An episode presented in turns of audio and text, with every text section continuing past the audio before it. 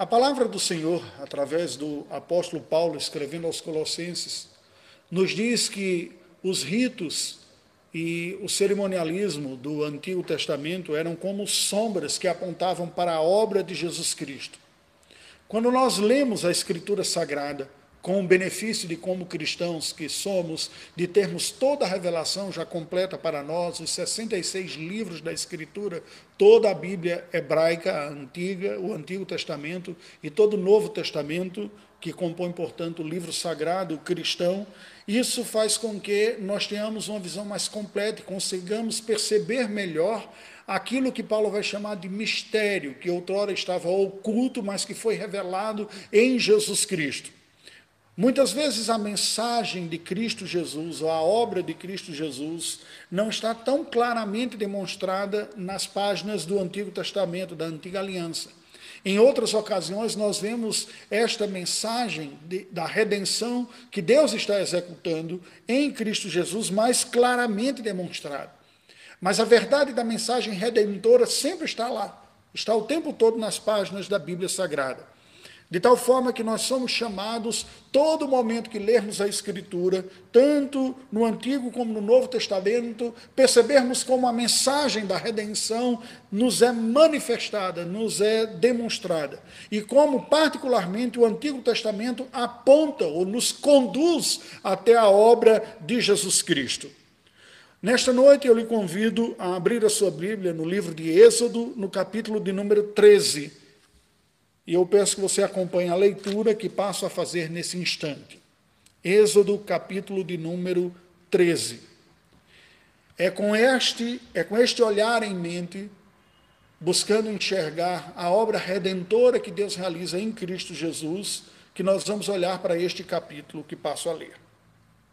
Disse o Senhor a Moisés: Consagra-me todo primogênito, todo que abre a madre de sua mãe, entre os filhos de Israel tanto de homens como de animais, é meu.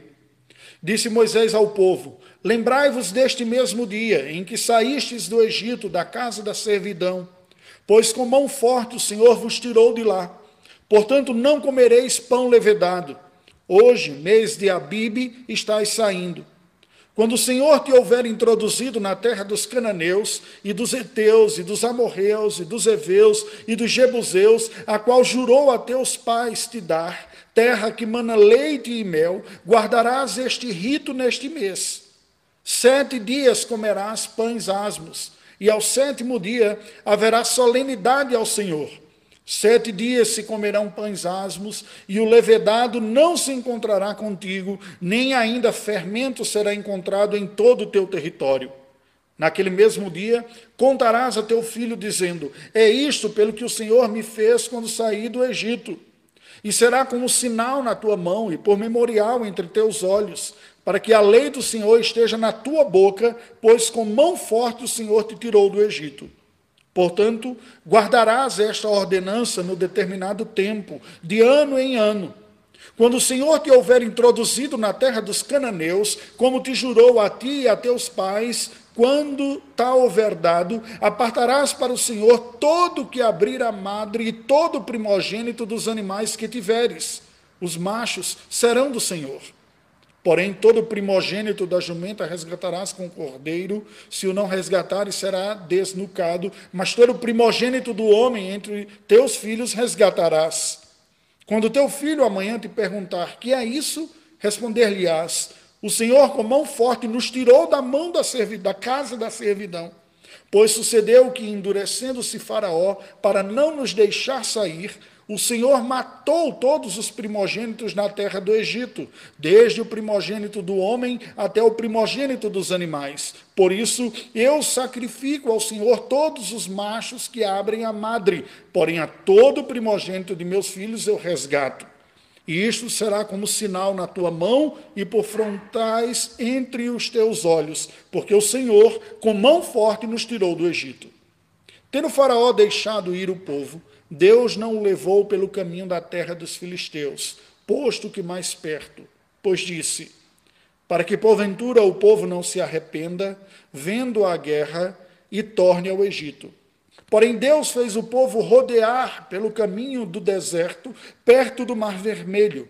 E arregimentados subiram os filhos de Israel do Egito. Também levou Moisés consigo os ossos de José, pois havia este feito os filhos de Israel jurarem solenemente, dizendo: Certamente Deus vos visitará. Daqui, pois, levai convosco os meus ossos. Tendo, pois, partido de Sucote, acamparam-se em Etã, à entrada do deserto. O Senhor ia adiante deles durante o dia numa coluna de nuvem para os guiar pelo caminho, durante a noite numa coluna de fogo para os alumiar, a fim de que caminhassem de dia e de noite. Nunca se apartou do povo a coluna de nuvem durante o dia, nem a coluna de fogo durante a noite. Imediatamente após a libertação da escravidão dos hebreus do Egito, Deus anuncia aqui neste texto do capítulo de número 13 do livro de Êxodo três fatos. São registrados por Moisés sob a inspiração do Espírito Santo. O primeiro fato é a consagração dos primogênitos. O segundo, a Semana dos Pães Asmos é ordenado e instituído sobre Israel como uma das festividades. E o terceiro, é anunciada que uma coluna especial guiaria o povo da aliança recém-saído do Egito pelo deserto durante o período de sua peregrinação até Canaã. Como estas primeiras palavras de Moisés, após o êxodo do povo hebreu do Egito para a terra de Canaã, nos apresentam uma visão da obra redentora de Cristo. É esta pergunta que eu lhe convido a ter em mente à medida que nós expomos este capítulo de número 13 do livro de Êxodo. Portanto, o tema desta mensagem é vendo ou contemplando a obra redentora de Cristo, a partir de Êxodo 13. Como é que nós vemos a obra redentora de Cristo a partir deste capítulo? Nós vemos a obra redentora de Cristo em Êxodo capítulo 13, na consagração dos primogênitos. Olha o que nos diz os versículos de número 1 e 2. Deus diz a Moisés: Consagra-me todo primogênito, todo aquele que abre a madre de sua mãe entre os filhos de Israel, tanto de homens como de animais, é meu. Deus está dizendo: os primogênitos são meus. Ele ordena a consagração dos primogênitos. Nos versículos de 11 a 16, nós vemos que Deus institui a consagração dos primogênitos a Ele e mesmo o sacrifício e o resgate dos primogênitos, como uma prática que os judeus haveria de fazer dos animais. Passo a ler. Quando o Senhor te houver introduzido na terra dos cananeus, como jurou, apartarás para o Senhor todo o que abrir a madre e todo o primogênito dos animais que tiveres. Machos serão do Senhor. Da jumenta resgatarás com cordeiro quando teu filho te perguntar amanhã o que é isso, dirás: O Senhor com mão forte nos tirou da casa da servidão. E passa a fazer alusão do resgate e da salvação dos primogênitos que Deus operara, livrando da condenação quando da décima praga lá no Egito. No final, nos diz: Pois sucedeu que, endurecendo Faraó, versículos 15 e 16, para não nos deixar sair, o Senhor matou todos os primogênitos na terra do Egito, desde o primogênito do homem até o primogênito dos animais. Por isso, eis a razão. Eu sacrifico ao Senhor todos os machos que abrem da madre, porém a todo primogênito dos meus filhos eu resgato. Obviamente, Deus não aceitaria nunca eh, o sacrifício de gente, de pessoas, mas a lei dizia que todo primogênito seria consagrado, dedicado ao Senhor. Então Deus livra os primogênitos dos filhos, eles são resgatados pelo sacrifício de um animal no lugar deles. E isto será como sinal na tua mão e por frontais entre os olhos, porque o Senhor, com mão forte, nos tirou do Egito. Qual é a mensagem que nós temos aqui? O resgate dos primogênitos nos aponta, no momento do passado, todas as vezes que as famílias hebreias, no futuro, tivessem um primeiro filho, eles deveriam oferecer um sacrifício em resgate desse, porque Deus havia dito que os primogênitos eram deles. Então, um propósito pedagógico de lembrar do livramento, da salvação que Deus operara lá no Egito por ocasião da décima praga. Mas há uma outra mensagem aqui relacionada também. Os primogênitos oculta, ocupam na cultura hebreia um lugar de destaque, um lugar especial. Os primogênitos tinham não apenas o dobro do direito da herança de que cada um dos seus outros irmãos, mas carregavam consigo também uma responsabilidade diferenciada. Eles eram espécies de auxiliares dos seus pais, como tutores, como verdadeiros é, auxiliares na educação e no cuidado dos seus filhos, dos seus irmãos, no caso, dos filhos do seu pai. E por isso nós vamos ver ainda na época dos patriarcas como Rubens sente o peso da culpa depois de ter, é, terem se livrado de José. Esta mentalidade também vai apontar para o futuro. Porque esta parte da cultura bíblica vai ser expressada não apenas nas famílias, quando cada primogênito é educado com direitos, mas também com responsabilidades diferenciadas, mas a cultura da especialidade do primogênito passa também para o povo. O povo hebreu vai ser considerado como uma espécie de primogênito dos povos. Aquele primeiro povo que Deus chamou para si, que resgatou para si e que tem uma responsabilidade de mediador diante dos outros povos, assim como o primogênito, o filho mais velho, tinha. E tudo isso vai culminar em Jesus Cristo, que a Bíblia chama de o primogênito, o primeiro dentre muitos irmãos, que nos é dado também para a nossa redenção, para o nosso resgate, que tem responsabilidades maiores ao ponto de entregar sua própria vida, mas que tem direitos também, poder maiores, e deu-se a si mesmo para nos resgatar. É esta mensagem que nós vemos nesta primeira parte. Nós vemos a obra redentora de Cristo Jesus em Êxodo 13 também na celebração da Semana dos Pães Asmos. Está descrito entre os versículos de 3 a 10. Entre estes versículos de 3 a 10, nós vemos Deus exortando os hebreus à celebração dessa Semana dos Pães Asmos. O Senhor diz, através de Moisés ao povo: Lembre-se deste mesmo dia em que saístes do Egito da casa da servidão. O Senhor vos tirou com mão forte de lá Portanto, comereis pão levedado. Hoje é o mês de Abíbia, o primeiro em que vocês estão saindo. Quando o Senhor tiver te introduzido lá na terra de Canaã, lembre-se que lá na terra de Canaã, ano após ano, você vai celebrar no início do seu ano, sete dias, esta festa dos pães asmos, sete dias comendo pães asmos, que nada mais são do que pães sem fermento.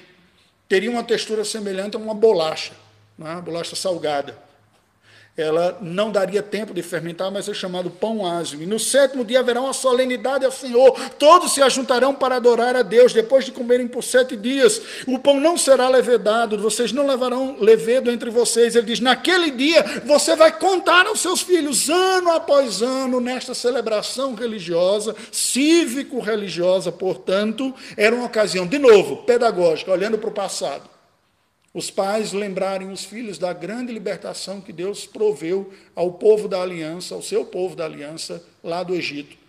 Quando depois de 430 anos vivendo lá no Egito, especialmente no último século, tendo sido um século de escravidão, de opressão e de tirania, com pouca perspectiva de um livramento, naturalmente falando, de uma forma espetacular, poderosa e rápida, Deus efetuou a salvação do seu povo de Israel. Por isso, eles deveriam dizer aos seus filhos esta mensagem e guardar esta ordenança no determinado tempo, de ano a ano. A mensagem que esse texto está nos dizendo, o ensinamento aqui, é que Deus opera uma salvação rápida e gloriosa, repentina. Ele tem poder de fazer. Mesmo quando as circunstâncias naturais parecem difíceis e até mesmo impossíveis, para com Deus não há impossíveis, diz a palavra do Senhor. E do mesmo jeito como lá no passado ele operou uma salvação, humanamente falando, impossível de acontecer, resgatando mais de um milhão de judeus de uma tirania egípcia, o Senhor realiza uma salvação imediata, poderosa, eficaz. Novamente, esta obra de redenção vai apontar para uma salvação maior no futuro a ser realizada em Cristo Jesus. Nós vemos, portanto, a obra de redenção de Cristo Jesus na celebração dos pães asmos, a nos mostrar que Deus, de uma maneira poderosa, soberana, instantânea e imediata, opera a salvação do seu povo. Mas, por fim, o, o, texto sagrado nos apresenta uma terceira forma que nós vemos a obra de redenção de Deus em Cristo Jesus que é na gloriosa coluna da peregrinação. Está descrito entre os versículos 17 a 22. O texto sagrado nos diz que depois que Faraó deixou o povo ir, Deus não levou o povo pelo caminho dos filisteus, que seria margeando o mar Mediterrâneo. a terra que hoje seria a faixa de Gaza, ocupada pelos palestinos, que são reminiscentes dos filisteus daquela época. Não. Para que o povo não visse a guerra, não ficasse amedrontado, se arrependesse de ter saído e voltasse ao Egito. Mas Deus fez uma trajetória naturalmente pouco difícil de entender. em vez de levar o povo numa linha reta, porque a matemática já diz que o caminho mais curto entre dois pontos é uma reta, né? em vez de levar pelo caminho que seria mais natural, Deus o fez, diz o texto sagrado, rodear pelo caminho do deserto, perto do Mar Vermelho, e arregimentados subiram os filhos de Israel ao Egito. Por quê? Porque para com Deus não funciona a lógica do pragmatismo, da resposta imediata. Para com Deus funciona a lógica da redenção, da obra gloriosa. O que Deus estava fazendo com o seu povo no percurso era mais importante do que o povo chegar na terra prometida. Aquilo que Deus estava trabalhando, gente, essa lógica permanece até os dias de hoje. Quantas vezes nós passamos por situações em nossa vida que nós dizemos, eu não entendo, não entendo por quê, por que essa aprovação, por que, a solução não vem claramente, o que, que está acontecendo numa lógica matemática ou pragmática, nós queremos o resultado direto, simples, o caminho mais curto. Mas, na verdade, Deus está no meio de toda a aprovação da nossa vida para trabalhar aspectos em nossa própria existência. E Deus então anuncia aqui através de Moisés, dizendo: Olha, vocês saíram do Egito, e eu estou trabalhando com vocês, com esse povo, até a chegada na terra de Canaã, para que vocês desconectem do que era e aprendam a identidade de quem vocês são. Esta convicção havia em José quando ele havia pedido para que levassem os ossos dele do Egito até Israel, e fez com que os seus irmãos, os filhos de Israel, jurassem solenemente. E por que ele pediu isso? Porque, apesar de ter sido governador do Egito, ele sabia que a sua identidade não estava no Egito, mas estava com os seus irmãos, com o seu povo, na comunidade do povo da fé. Então o texto nos diz, versículo 20 adiante, que tendo partido de Sucó, Sucote, acamparam-se em Etã, a entrada no deserto, e os versículos finais nos dizem: O Senhor, versículos 21 e 22, ia adiante deles. Durante o dia, numa coluna de nuvem para os guiar pelo caminho. Durante a noite, numa coluna de fogo para os alumiar, a fim de que caminhassem de dia e de noite. Nunca se apartou do povo a coluna de nuvem durante o dia, nem a coluna de fogo durante a noite. Nunca se apartou do povo. Às vezes nós perdemos isso de vista. Quando nos lembramos do período da peregrinação, quando lemos o Pentateuco, especialmente de Êxodo adiante, perdemos de vista de que todos os dias daqueles 40 anos o povo foi assistido e acompanhado por uma coluna gloriosa, que durante o dia se manifestava como uma sombra, livrando o povo de Israel de caminhando no deserto sofrer um agudo processo de desidratação e de sofrimento, havia sombra, e à noite ela se tornava uma coluna de fogo, trazendo iluminação e guiando-os no caminho. Era a própria coluna que indicava o ritmo da caminhada, da jornada e da direção. Era algo especial, não era um fenômeno natural. Uma manifestação que nós chamamos de teofania, que é uma manifestação de Deus, especial de Deus, para guiar o seu povo. Isso nos mostra o cuidado de Deus e a direção do Senhor especiais para com o seu povo. Ninguém é guiado por coluna de fogo ou de nuvem fora daquela circunstância, mas Deus se manifestou de uma forma especial assim. Qual é a mensagem original que Moisés estava dando ao seu povo através deste capítulo 13 do livro de Êxodo? Deus está falando ao seu povo da aliança, recém-saído do Egito, através de Moisés, que ele, Yahvé, o Senhor, é o Salvador glorioso do seu povo. Essa mensagem deveria ser repetida cerimonialmente, na consagração dos primogênitos, pois o Senhor livrara os primogênitos israelitas da morte pela décima praga lá no Egito, e pedia e ordenava que esta mensagem fosse repetida pela consagração de todos os primogênitos, dos animais aceitáveis diante do Senhor, uma consagração em sacrifício, daqueles que eram considerados impuros e que, portanto, não poderiam ser sacrificados, um outro puro era sacrificado no seu lugar, e os próprios filhos primogênitos de Israel também eram libertos da consagração pela, pelo sacrifício, pela consagração de um animal em seu lugar. Esta mensagem de que Deus resgata o seu povo livrou da condenação e tem um projeto especial para os seus primogênitos, que têm responsabilidades e privilégios, era repetida. Mas também era repetida esta mensagem da salvação gloriosa pela celebração da Semana dos Pães Asmos. Eu fico imaginando a rotina na vida de uma família. Imagine se você, na sua casa, decidisse cumprir isto aqui como dieta.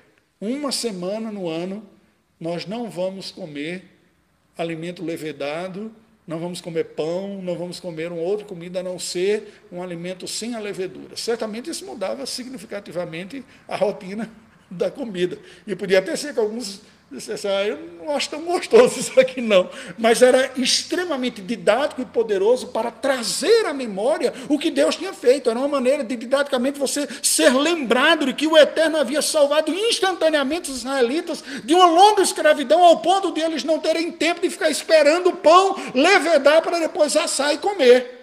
Através de um caminho, uma outra mensagem é dada. E Deus também estava comunicando essa mensagem da sua salvação, da sua redenção, do seu resgate, da libertação que se iniciou com a saída do Egito, mas que se consumaria apenas na entrada da terra prometida de Canaã, através daquela coluna gloriosa que acompanhou o povo durante essa peregrinação. Eles não foram simplesmente libertos do Egito e dizem: olha, caminha, aqui está o roteiro, pega o mapa, segue esse espaço, vocês vão chegar na terra prometida. O Senhor assistiu de uma maneira especial aquela multidão durante o deserto, poupando das consequências naturais de uma multidão caminhar no deserto, que certamente levaria à morte de muitos. Houve milagres como nenhuma outra geração experimentou. Não só suas roupas foram preservadas do desgaste, suas sandálias, mas eles foram guiados por esta coluna especial que acompanhou o povo hebreu durante a peregrinação até Canaã onde a bênção de Deus seria vivenciada como um projeto de vida. Agora preste atenção a alguma coisa aqui. Quando nós contemplamos, primeiro, a especialidade dos primogênitos, como Deus tem um projeto, um papel, uma vocação, e livrou também os primogênitos lá da décima praga. O direito divino sobre estes primogênitos a aceitação que Deus faz de um cordeiro vicário para que o primogênito não fosse sacrificado, em primeiro lugar.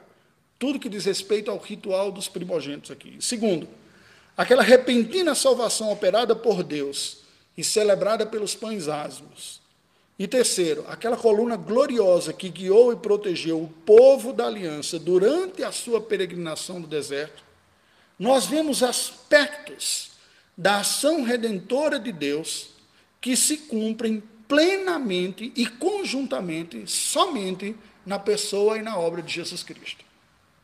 Se não veja, o primogênito especial que é dado para livrar os outros. Quem é? Cristo, o primogênito de todos os irmãos. Ele verdadeiramente ofereceu um sacrifício completo de sua própria vida para resgatar os seus irmãos, que ele adotou pela sua própria graça.